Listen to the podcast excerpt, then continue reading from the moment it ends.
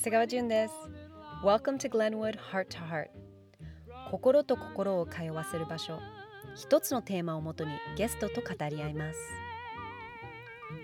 今回のテーマは Phytotherapy ゲストは植物療法士の森田敦子さんです。森田さんはフランスの国立大学パリ13大学で植物薬理学を学んだ先生。私たちの毎日を助けてくれる植物の力そしてそれをうまく生活に取り入れる方法を今日はたくさん教えてもらおうと思います。今回も私はハワイから森田さんは日本からリモート収録でお届けします。Glenwood Heart to Heart このポッドキャストは Move Your Body アクティブなあなたのオイル。日清オイリオの MCT の提供でお送りします。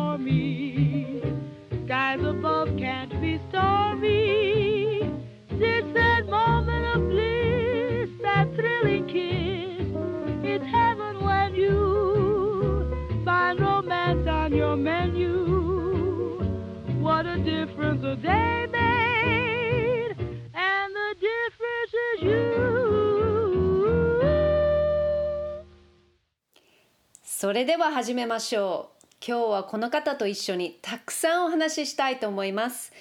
植物療法士の森田敦子さんです。こんにちは。こんにちは。はじめまして森田敦子です。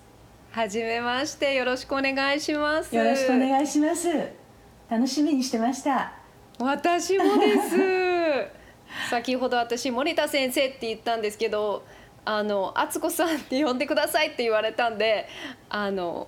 敦子さんって呼ばせていただきますね。はい、はい、私はじゃあ純ちゃんでいいですか？純ちゃんでいいです。はい、はい、よろしくお願いします。よろしくお願いします。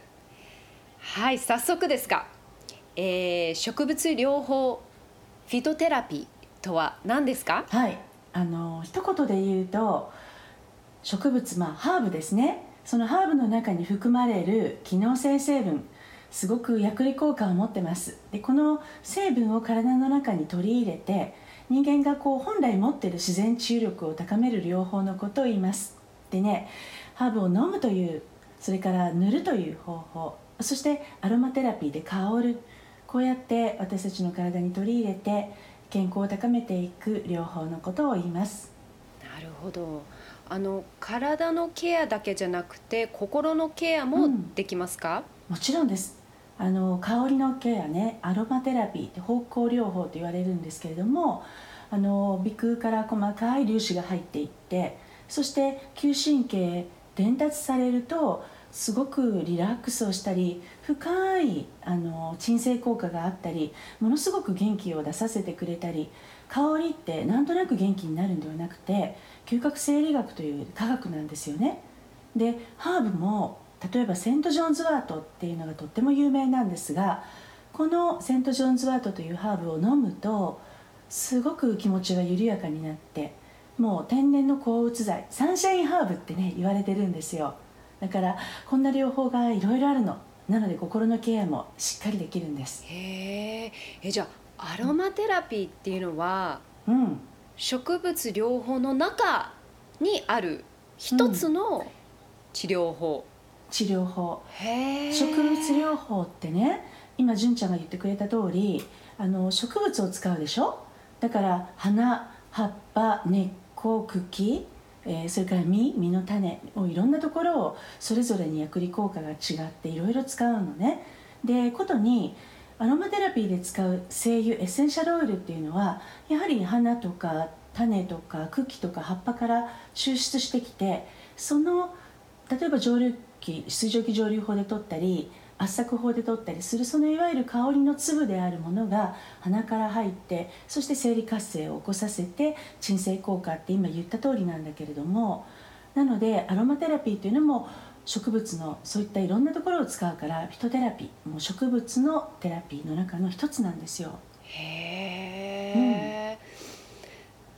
じゃあなんかちょっと聞いたことがあるナチュラルな治療法、例えば漢方だったりホメオパシーとかとははいどう違うとか、まあ似てるところはあるんですか？うん、あのね私大学は中国語だったの。で80 85年とかねそんな時代に中国にあの短期留学していて私の論文はね漢方だったのね。漢方だったの で、まあ、だからといって薬剤師さんがやってる専門的な漢方とは違うけれども勉強した。でやっぱりその引用語行論っていうかな気血水とかやっぱりその中医学に基づいた薬草学の中には一部鉱物とか動物ねあの鹿の角とかそういうのも使うのよ。で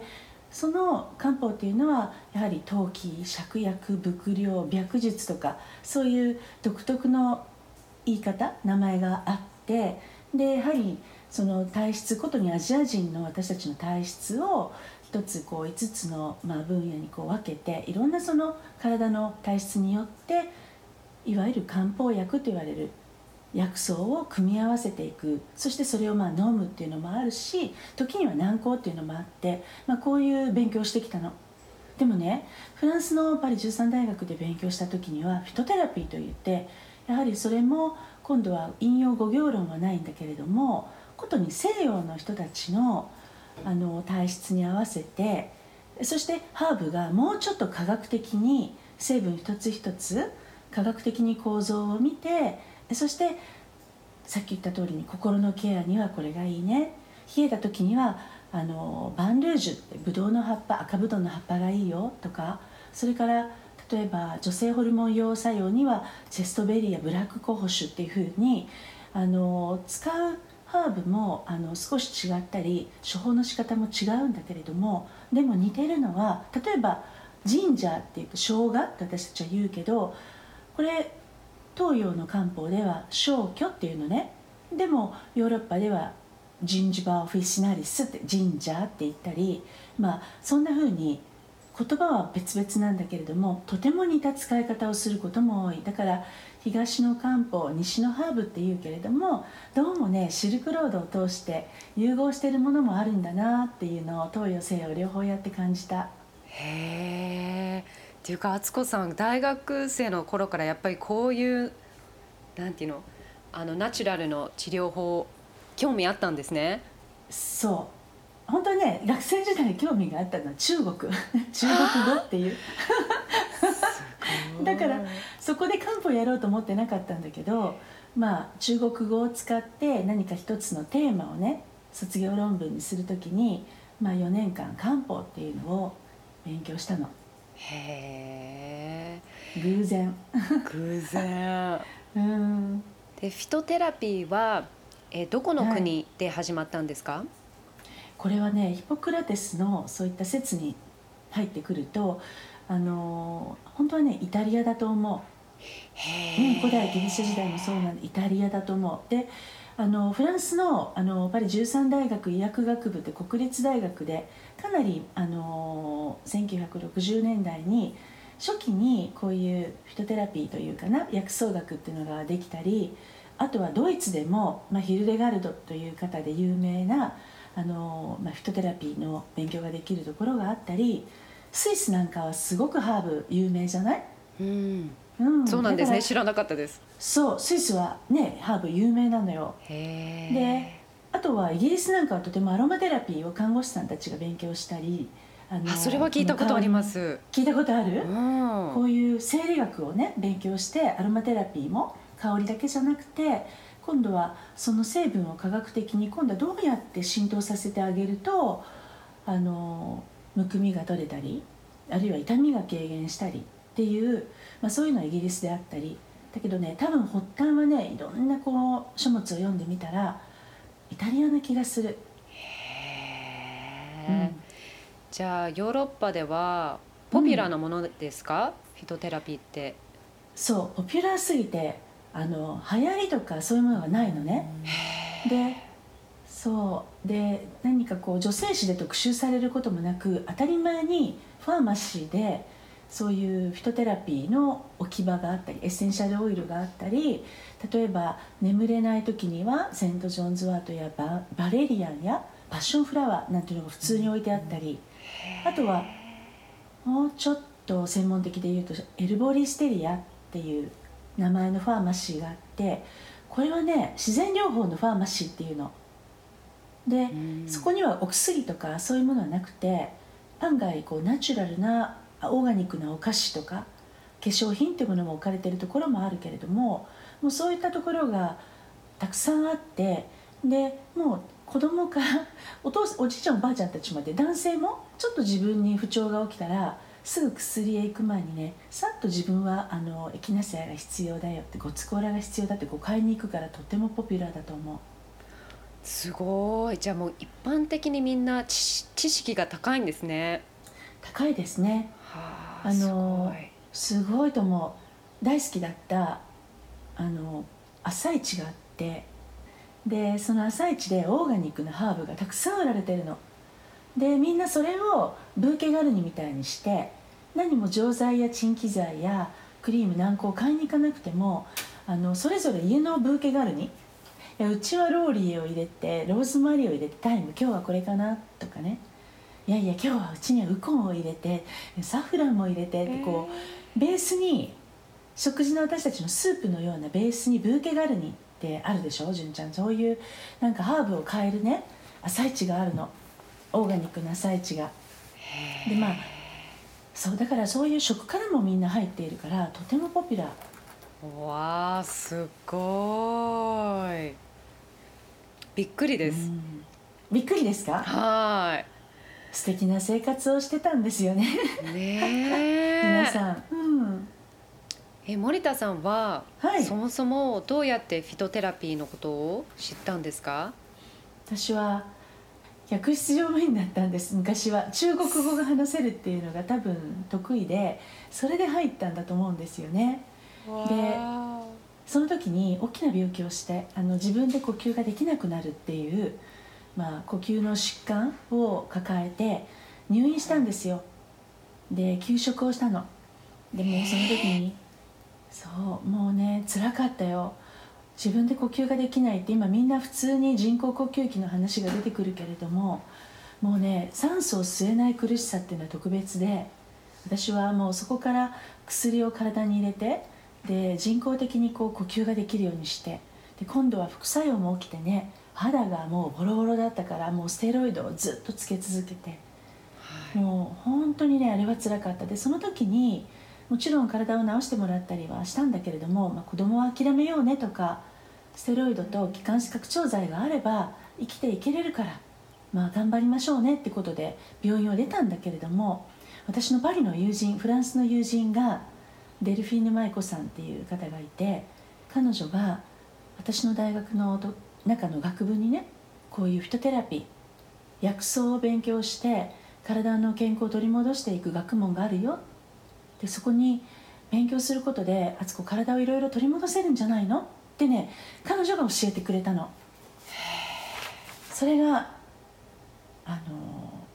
きっかけです。わあすごい、うん、えじゃあその勉強を早速したんですか、うん、その友達のそう彼女に言われて、ね、はい。あのねフランス語がまああのまあ少しはできないとダメよって。で彼女は日本語を勉強してたから当時お互い近くに日本で暮らしててで少し訓練をしたり大学に入り直す準備をね彼女は手伝ってくれたの。でもうそれが良かった。でも優しい。優しいよ。本当に優しい素敵なあのお友達。で彼女があの私は1992年にフランスへ行ってで向こうで暮らしてこの薬草学を勉強するように全部してくれた。本当に助かりました。ねそのフランスにじゃあ引っ越して、うん、その頃はまだ体の体調は良くなかったんですか？そう。薬とかまだ使ってた。と使ってた、うん、ちょっと歩くと疲れるとでこうなんかっていうのね。そうするともう夜なんかはまっすぐに寝られないのもうソファーであの座って寝るしかないのね苦しくて。でそういう時眼視覚調剤をバンバン打ってたしそれからそうするともう今度アトピーというかなもうステロイドはもう友達って思ってたぐらいもう手放せなかった。だからそうやってなんとかだましだましあの仕事を復帰させてもらってたのね、はい、でもやっぱりね一回リセットしたくて本当に当時オーガニックなんて言葉もなかったしでもそんな時代にねやっぱり健康になりたいって心から思って、まあ、その準備を始めてた。だから薬は友達だった本当に。でもね私薬今にも悪いと思わない。あれ私を助けてくれたから大切なものだって今も思ってるよ。うんか使い方？そう使い方。うん。あの敦子さんがそのフィトテラピーと出会ってその自分のライフスタイルに取り入れてからどういう変化を感じました、でどうこう自分の体が変わりました、あのね私も勉強しに行った時はちょっと本当言うと半信半疑でね。本当にね半信半疑。でいやこんな薬草ってどうなんだろうってちょっと本当は思ってた。そして日本から逃げたかったの。もう化けみたいな状態で薬漬けだったしあのバブル時期でね「暑く終わったね」ってこう口々に言わ、ね、外では言われてたのも聞いてたしすごく逃げたくてねやっぱりもう自分をリセットしたいと思って海外出たっていうのが本当の理由なの純ちゃん。格好つけないで言うとね、うん、けれどもあの私は髪もちょっと失ってかつらもかぶってたりゾウさんみたいな肌だったりあの子供はちょっと諦めましょうねっていうことも言われてたりまあ散々な出発だったのよけれども、うんあのハーブだけで治ったとは思わない。あのそれをギュッと抱きしめてくれるような薬剤師さんや私たちの教授医薬学部の先生たちがいてねこう本当にギュッて「あつこ大丈夫よ」ってそういう人のねあのあったかさっていうものとやはりこのフィトテラピーの相乗効果だったと思うんだけれども今はこうやって今私と純ちゃんあの顔見合わせてやってるじゃない？だから今これ地毛生えてきて55歳だけど一回も染めたことがないの。ええー、そう。まあ多分60過ぎまでちょっと生えてきてるよ白髪。でも見える？ほら。でもほとんど、ね、見えない、うん、染めなくていい。本当にね私も私のね彼も染めてないの。でね、はい、まあでもね染めること悪くないよ。白髪だって悪くない。今すごい素敵な白髪もあるし。私はねその染め剤とかがあのダメだから染められないからあの髪の毛を整えるっていう意味でなかった髪を元に戻せたり肌もステロイドをずっと使って。たか黒かったけれどまあ純ちゃんみたいな綺麗さはないけどね。でもあの本当に人の前人の目を見て話せるぐらい肌に肌に自信がないと人の目って見れなかったけれどもやっぱり肌がと戻ってきた。もう一つね40半ばにポコッと自然妊娠した、うん、不妊治療してたわけじゃない。だから私今こんなね50代半ばだけどもう子供ね小学生なの。もうね体の細胞ってそう細胞って蘇るんだな。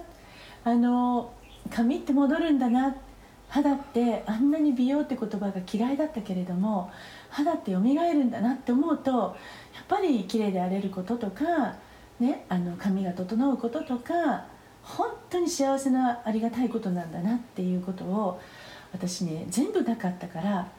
もうね何に感謝していいか分かんなかった。先生たちに「本当にありがとう」って言ったら私たちじゃなくてもう何か大いなる何か 薬草とかって植物って大自然の中から出てきてくるわけだから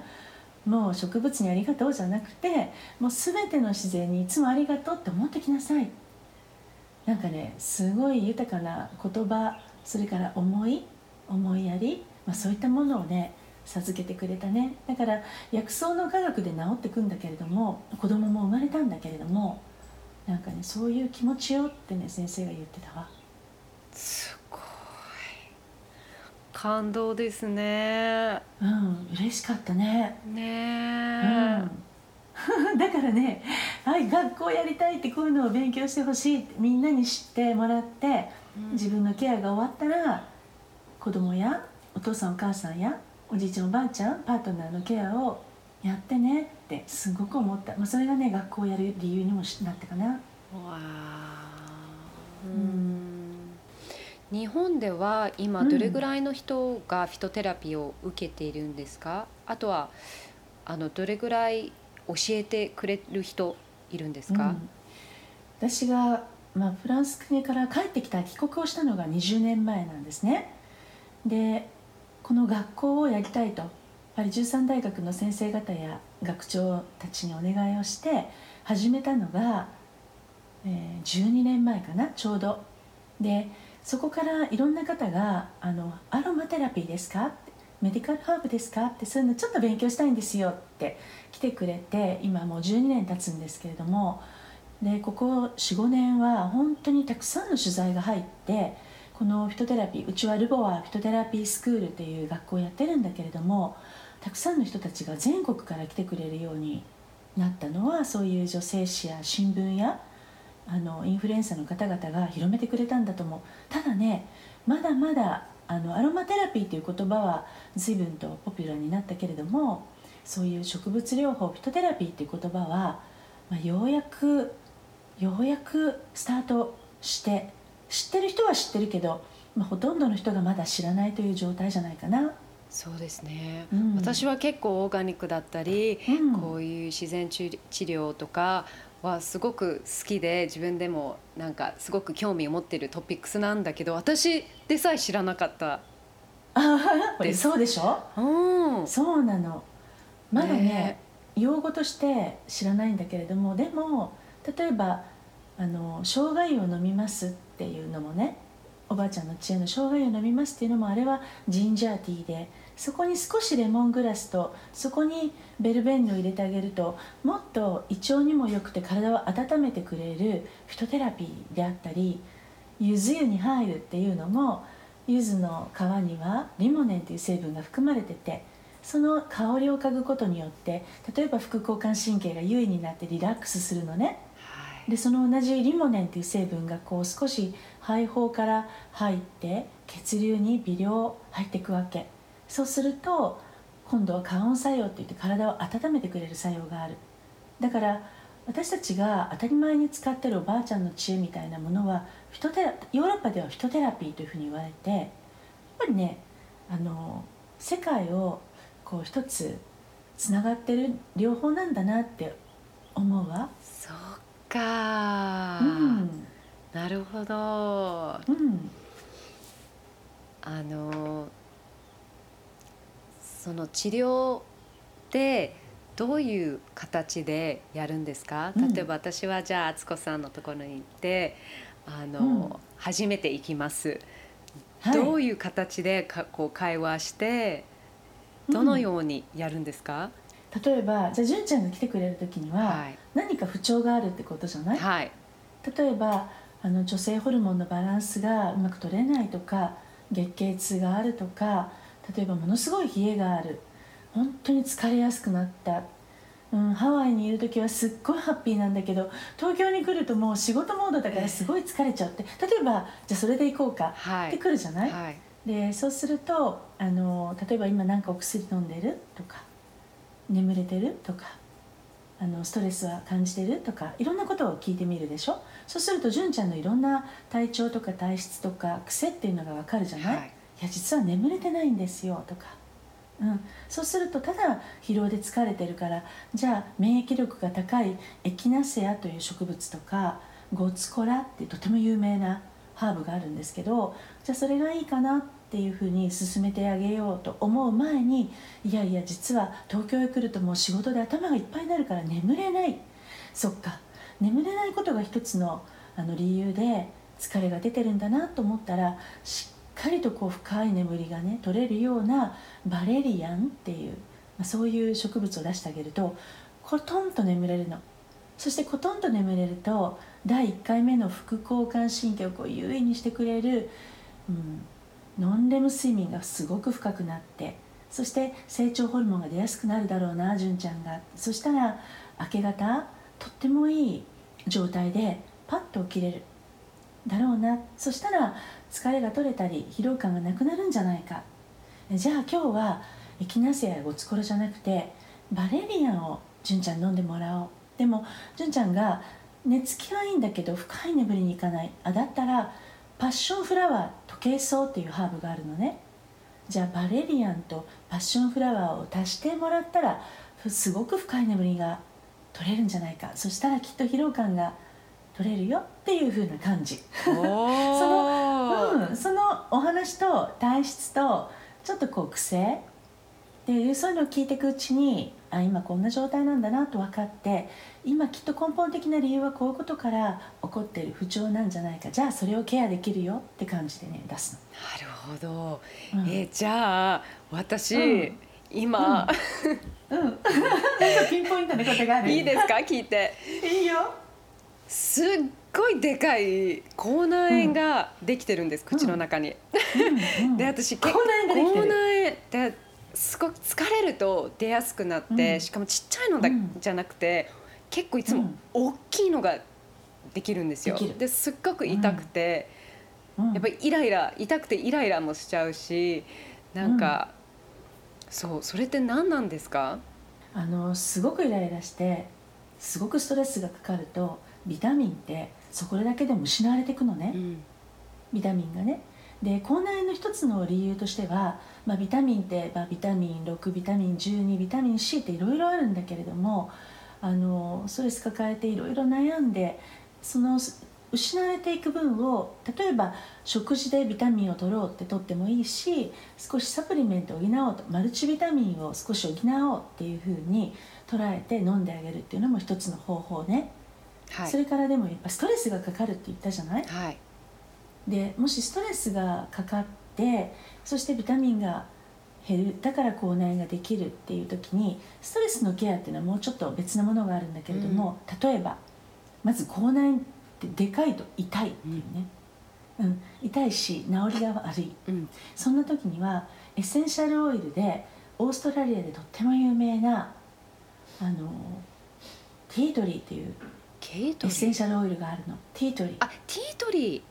ティートリー。はい。うん。あれを買ってきてで綿棒に一滴ポトポトとつけるの。であのそれをね原液でいいティートリーだったらその原液で綿棒でそのまま口内につけちゃう。それはオーストラリア産がいいんですか、うん、ほとんどオーストラリア産が世界的に9割って言われてるのね。でこのティートリーの中に含まれるシネオールとかいろんな成分があってとってもいい抗菌力と皮膚を再生させてくれるそんな成分があるの。ティートリーってあのちょっと口内炎じゃないけど例えば男性でも女性でも、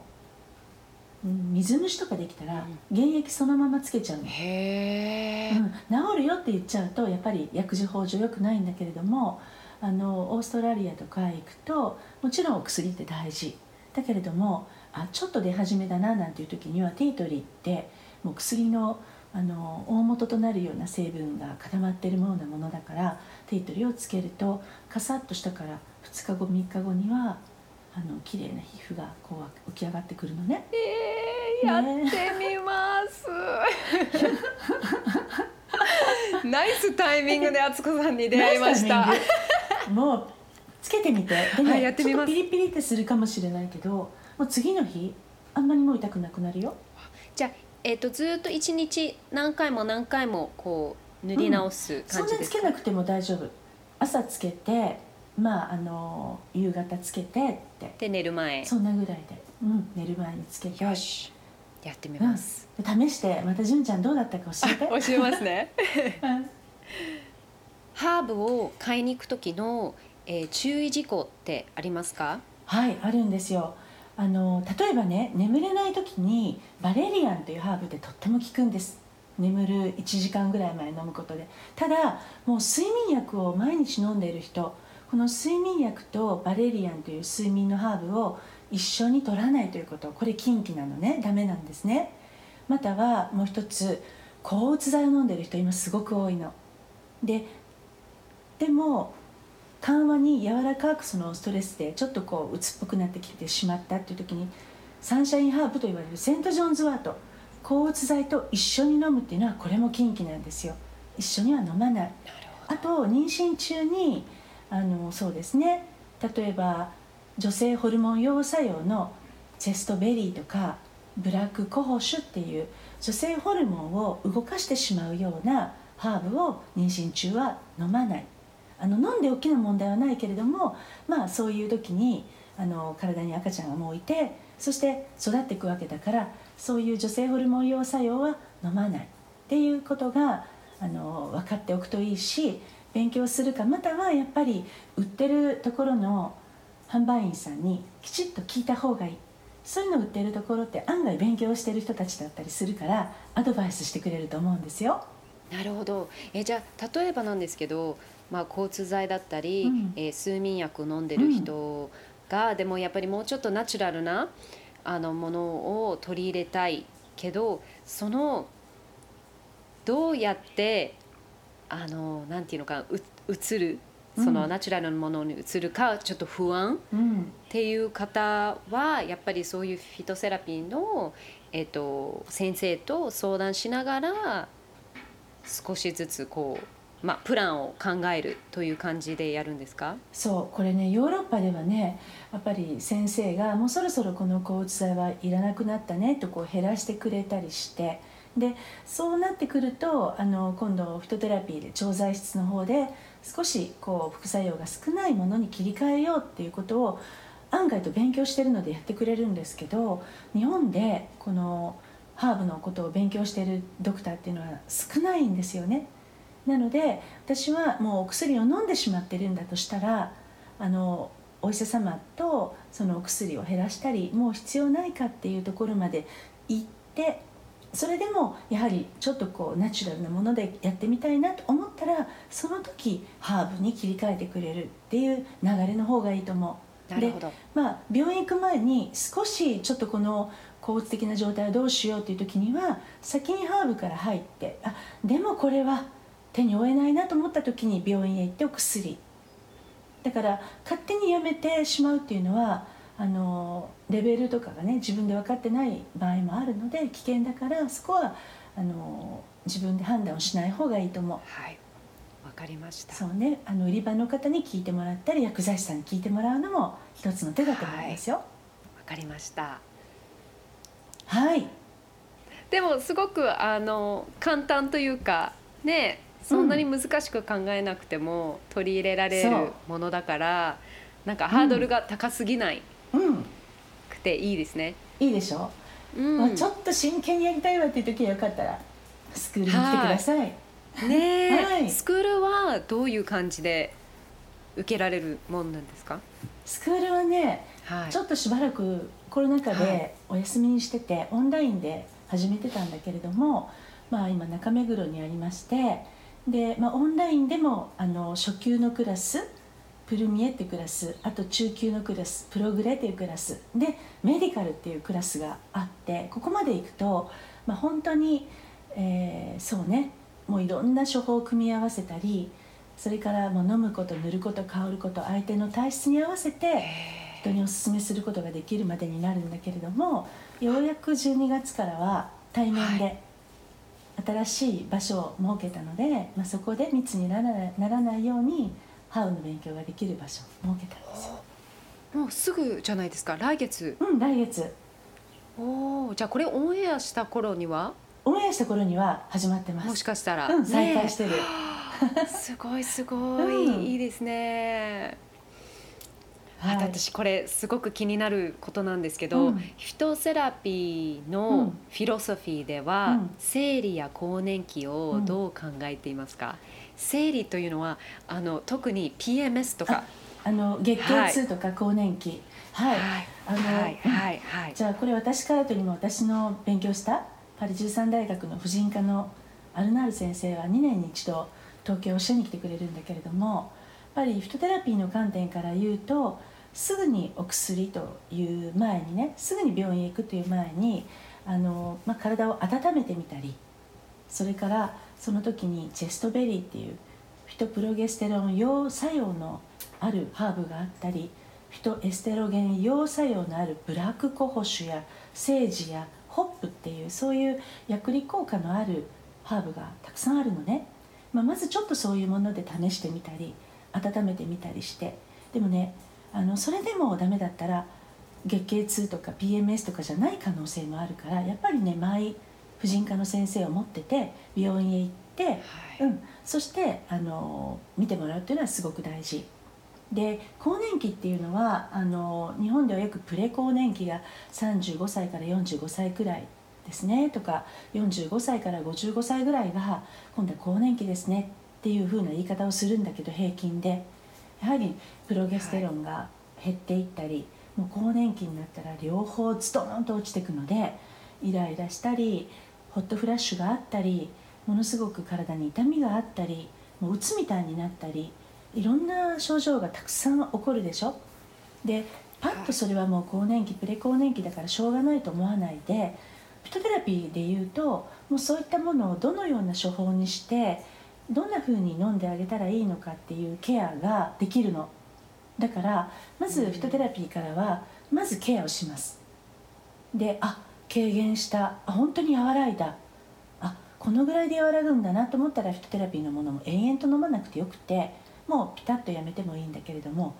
もう汗をかくほどひどい痛みとかそれからもう本当に本当のうつみたいになってしまった場合はやっぱり私は前婦人科の先生とかあのハートフルクリニックの先生とかにやっぱりお医者様にきちっと見てもらってでもう出してくれるお薬が飲まなきゃいけない状態っていうのがあるのね、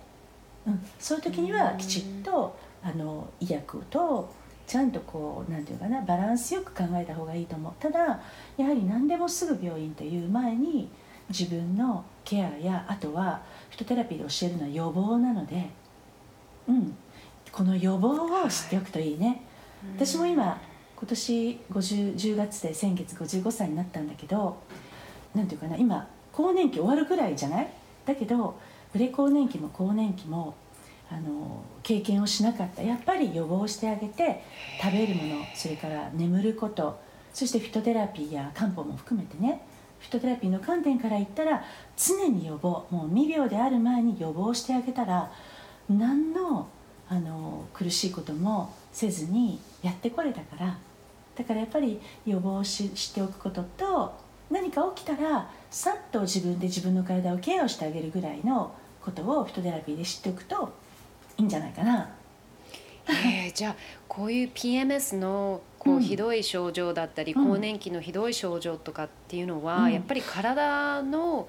こうバランスが取れてないからそういう症状が出るんですか？そうだね。あのバランスが取れてないっていうのがもう一つ本当に大きい一つだと思う。でけれどもあの急にひどくなるわけじゃないのよ。ゆっくりあれ？痛みがあれ？っていう感じで出てきたりそれからちゃんとあの朝ごはんをね食べたら活動できるのに食べなかったり冷えっていうものをほっといたり冷えなんて万病のもとでしょう。だから私たちの学校に来たらもう冷えは許さないよって。あのこういったことで体温められるよ。先端の微小循環こうやって温めるんだよとかね。うん、やっぱり何の手立てもしないのに冷えってなんかアクセサリーみたいに言う人がいるわけよ。はいはいはい。うん、ダメよ、うん、女性はすごくセンシティブにできてるからもう私なんてもうヒヤヒヤしちゃうの。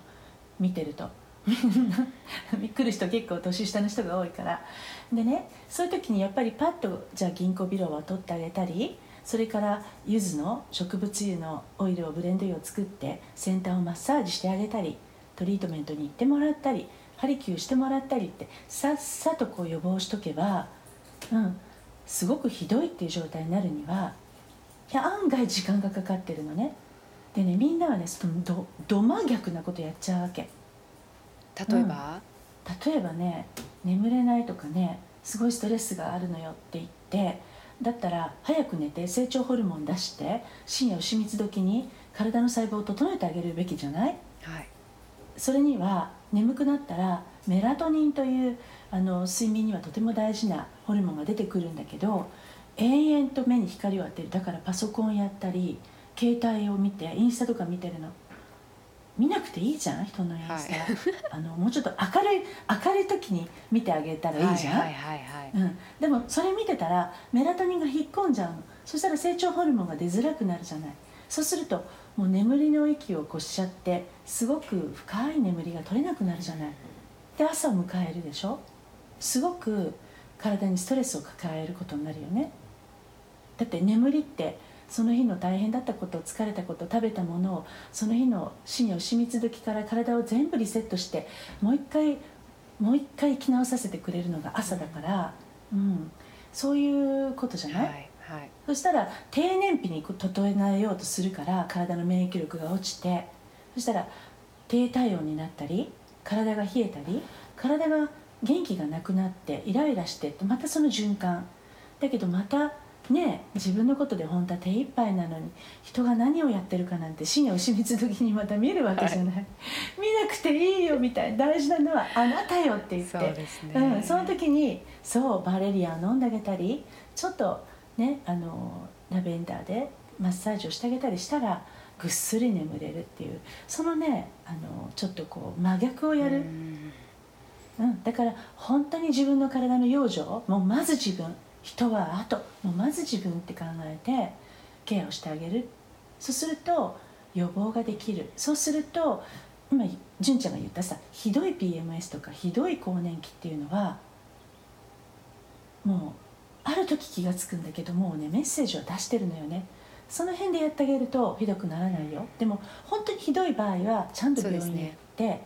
う、ね、うん治療薬をいただくっていうのが絶対重要だと思う、はい、そうだ先生は膣ケアの話にすごくパッションを持ってると聞いたんですけど、すっごく気になるんですが膣ケアって 何ですか、膣ケアってねこれを話し出したら純ちゃん3日かかるけれど。あのね私膣って性液だと思うの。あの私も子供を膣から産んでる帝王切開の人もいるけれどもね。だって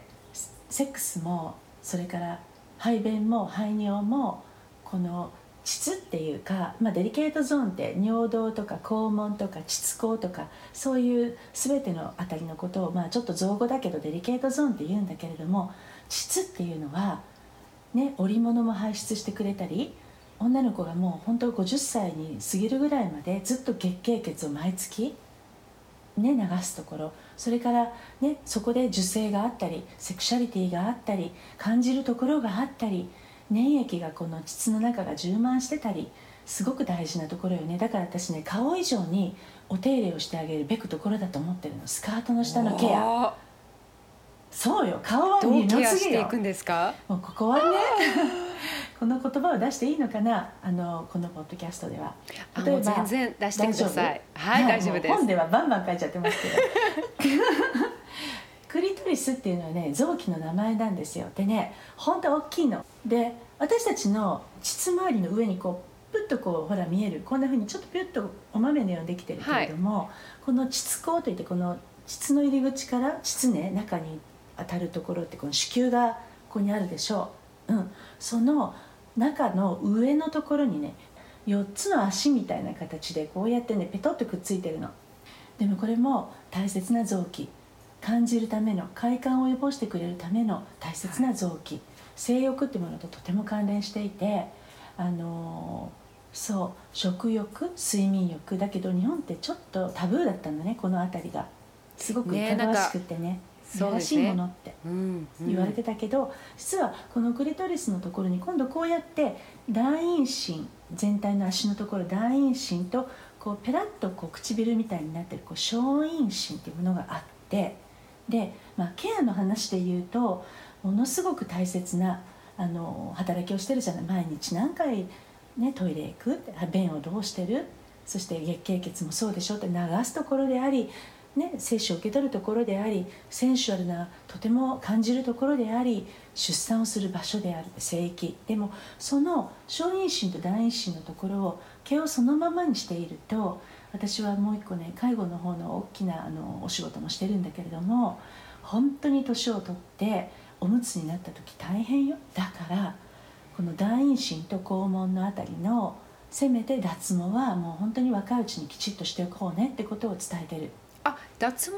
毛,、うんまずね。毛をなくすこと？なくすこと。まずそれね。へえ。はい。これ私よく呼んでいただいたサウジアラビアとか中東とかドバイとかあのヨーロッパとかではアイラインとかオーラインっていうのは、まあ、まず毛はそのままにしてないね。今もうちゃんと綺麗にはいしてます、うん。アメリカはあの、結構特にこう海によく行くうんよううなん。ライフスタイル、だからカリフォルニアとかハワイとかは、うん。まあこれは膣ケアというか、まあ、見た目の文化的にあの毛がない文方がいいと、まああのみんな割と思っているんだけどん。日本は逆に、うん。あの毛があある方ねがなんか良しとされてるイメージなんですけど。そう。もうアメリカの方が大事言ってる通り。これね文化って膣ケアっていうものに入っていけないの毛があると。へで毛があるとどうななんで膣ケアじゃないんですか？あのケアじゃないことないんだけどね。あの昔はそれでふんどしだったり着物の下はパンツも履いてショーツも履かなかったりした時代があるから、まあ、毛が守ってくれるとしてよかったんだけれども今もうショーツ履いてストッキング履いてまたパンツ履いてってそして今温暖化もあるし蒸れるしその蒸れたり痒くなったりそのアポクリン腺とかその皮膚のあとね皮脂が溜まったり脇の下もそうだけどすごくまあ不快になりやすいすごく清潔じゃない状態になりやすいのね。だからあのアメリカは文化ってこっちつけるとは言わないんだけれどもやっぱり日本もようやく若い人たちから始まったけどアイラインとオーラインはもう脱毛してくださいって感じ。へえあのフランスには医学医薬学部にはね生化学エクソロジーって言葉なんだけれどもあのやっぱり膣のケアっていうよりもそれって婦人科領域にもとてもつながっているし選手は性欲ってことをいやらしいこととかもう恥ずかしいことじゃなくて性欲っていうのはもう死ぬまで続くよと。それから膣の中がね乾燥したり縮したりほっとくなんてとんでもない。潤うっていう状態を保たせるためにはね更年期を経ていくわけだから、はもうセクシャリティも全て終わりじゃなくて女はそこからなのよって。美しく綺麗であれるのもね何もやっぱり性域のケアがまず大事よ。顔ばっかじゃダメじゃないってうん。セックスレスってどういうことなの？って言ってね本当にあの私ユネスコの世界国際女性デーで講演で呼ばれたんだけれども日本はなしてあんなことになってしまってるんだって私フランスでこれ講演したことがある。やっぱちょっと文化のこととか宗教的なこととか、まあ、すごく卑猥だとか不浄だとかいろんなそういう歴史観もあってなかなかあの広がらなかったんだと思うからこれ日本女性がすごくこれから変わっていくところだと思いますなんて発表したんだけれどもでね毛毛がなくなるとねやっぱりその下の皮膚がシワシワなのか黒ずんでるのか弾力がないのかってことが如実にわかるじゃない。はい。うん、でやっぱりその大陰唇と小陰唇の間に恥孔っていうあの赤がたまるのね。でこれはこうやってシャンプーで洗うものじゃないしボディーソープとか石鹸で洗うものじゃない。まずデリケートゾーンってその角質がないね。あの本当粘膜がこう飛び出たようなところだからやっぱりその専用のものでそこをきれいにしてあげるのはやっぱ専用のもので洗うってこととか、うん、それからやっぱりその毛をちゃんとなくしといてくれるとあの私たちこういうお肌とかは保湿とか弾力とかオイル美容だとか美容液をつけるじゃない、はい。でも大陰唇にもちゃんと保湿をしてあげるの。それは同じような保湿もの同じ商そうこれ品はやっぱりデリケートゾーンの、うん、今うちも作ってるしだんだん日本でもあの私も私さんのものを作るし出てき始めたけれどもやっぱりねボディまではボディケアをするけれども団員心のところはしっかり保湿をしてあげるとむやみな黒ずみとか乾燥っていうものがあのなくなってくるのね。それからやっぱり年を取ってくると衰えてくる骨盤底筋とかこの膣周りの筋力。でもねまずねこのいわゆる団員心のね弾力をつけておいてあげるとまずね尿漏れっていうものがあこんなになくなるんだってことが分かる。だからそういうこととかあとはその洗うことだけじゃなくてちゃんとオイルケアをしてあげると。全然違ったりそのオイルは、うん、あの普段使ってるボディオイルを使ってもいいんですか、うん、いややっぱりね膣周りの専用のオイルケアをしてあげるっていうことが大事だと何が違うんですか？そのあの膣のところっていうのはほらこう私たちの手みたいに、はい、あの角質角層があるような肌ではないよね、はい、あの本当に粘膜とそのまま直結してしまうようなあのセンシティブな皮膚の状態をしてるでしょ、だから私たちのこの肌いわゆる角質の持っているそこから浸透させるオイルではなくてやはり親和性があってそしてすごく薄くても大丈夫なあの炎症が起きないようなそれでこそでもちゃんとこう保湿力や保水力を保てるようなその膣周り専用のオイルでやってあげると親和性があってとってもあのいい。それから問題はね膣の中の粘液が出なくなって萎縮したり乾燥したりしてしまうことってものすごく老化を招くし、はい、セックス時痛かったり切れてしまったりするのね。はい。だから、まあ、そういったことを防ぐためにも、ちゃんと洗うということとか潤してあげるということとかオイルケアをしてあげるっていうのはすごく大事で今婦人科でもねすごくその話が出てきて私ね今月あの膣萎縮学会みたいなのが婦人科の先生学長で行われるんだけど私一人だけあの教授でもあのお医者さんでもないんだけれどもそこで講演をするの。この話をなぜケアが重要か。膣ってあのもう日々私たちの暮らしの中でさやっぱりあの萎縮があったり痛みがあったりかゆみがあったり蒸れがあったり乾燥があったりしちゃいけないじゃない。だから家でちゃんとできるケアだって全然見たこともないとか毛の処理もしたことがなくってもうねその痒かったら軟膏つければいいとかもう痛かったらこうすればいいとか勝手に判断する前にやっぱりちゃんとその粘膜に近い肌だけれどもケアをしておいてあげればそんなもう悩むことがなくなるわけ。なるほど、うん、でもこれいいですね。やっぱり膣ケアの話をオープンにどんどんしていくことによって、やっぱり自分の体のすごく大切なところとこう向き合う機会にもなるからいいですよね。そう。そして恥ずかしいものじゃない汚いものでもない。そう、うん、ないでしょ？それに見せるじゃない？恋人や彼には、うん、うん、だから自分が知らないじゃダメだよね。そして、やっぱりその清潔にしておくことだけじゃなくてどんなところが感じるのかとか、乾燥してるのか萎縮してるのかちゃんとプリントして弾力があってふかふかなのか、それを確認できたりやっぱりパートナーね今私しないからいいじゃなくてもうレスだから終わりじゃなくて、恋だっていつだってあるじゃない、や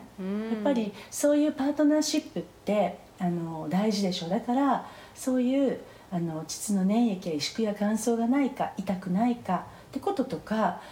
708090になっても綺麗でそして弾力があるちゃんとそういう膣だったらね本当に素敵よ。おうん。ラブリーの意味でも違うし、はい、人にお世話になる意味でも違うしまあもうとにかく恥ずかしくない。もうとにかく一番可愛いところ。もう一番あの、私も本でね、そう。最初に優しく書いた本が「潤う体」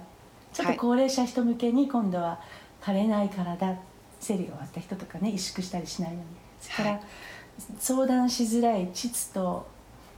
膣の話って本だったかなそれ最後にあの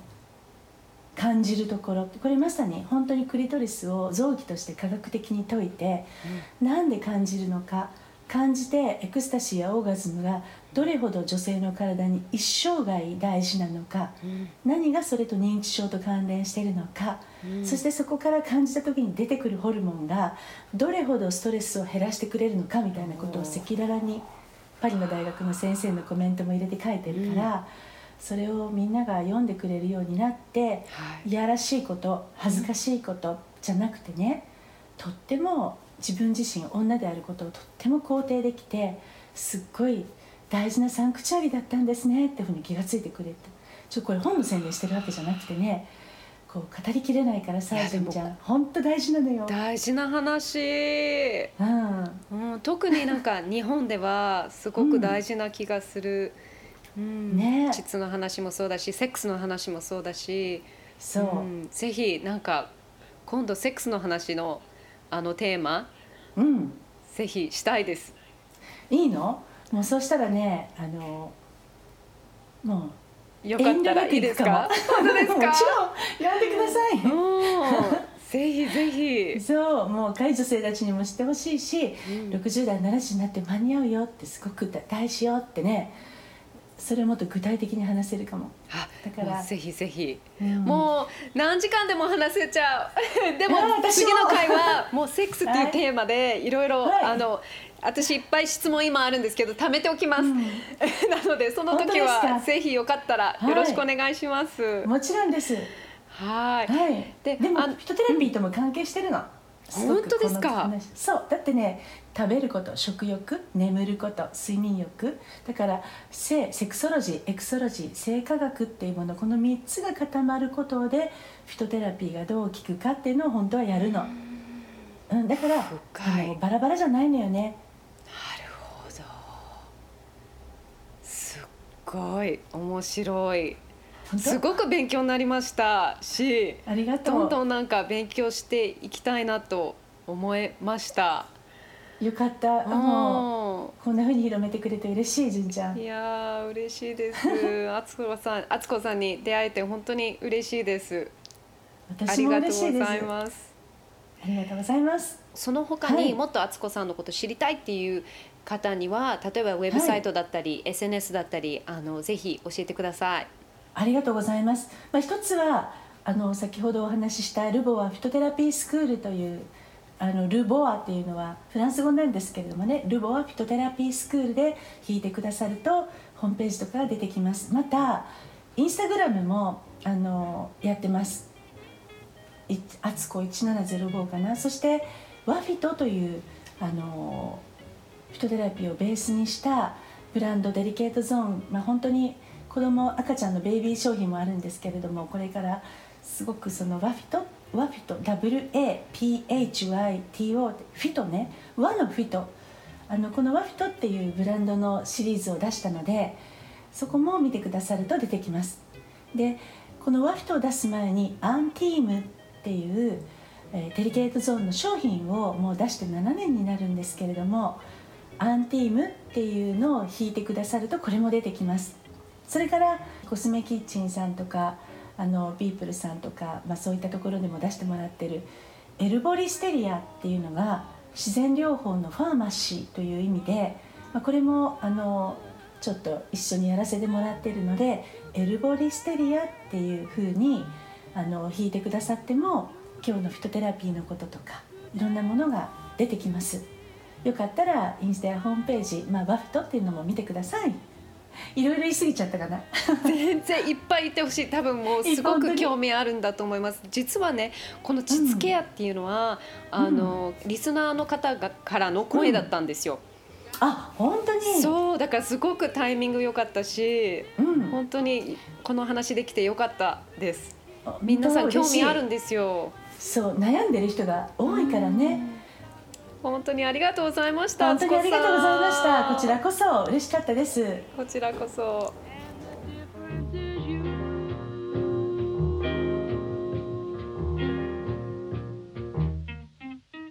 今日は植物療法士の森田敦子さんにお話を聞きました。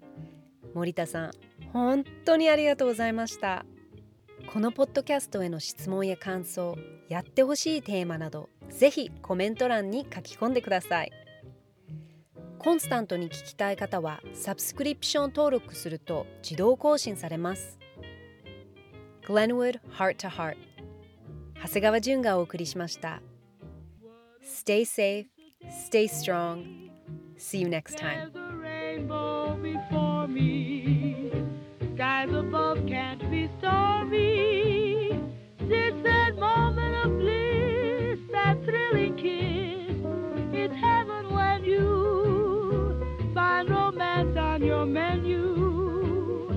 What a difference a day made, and the difference is you.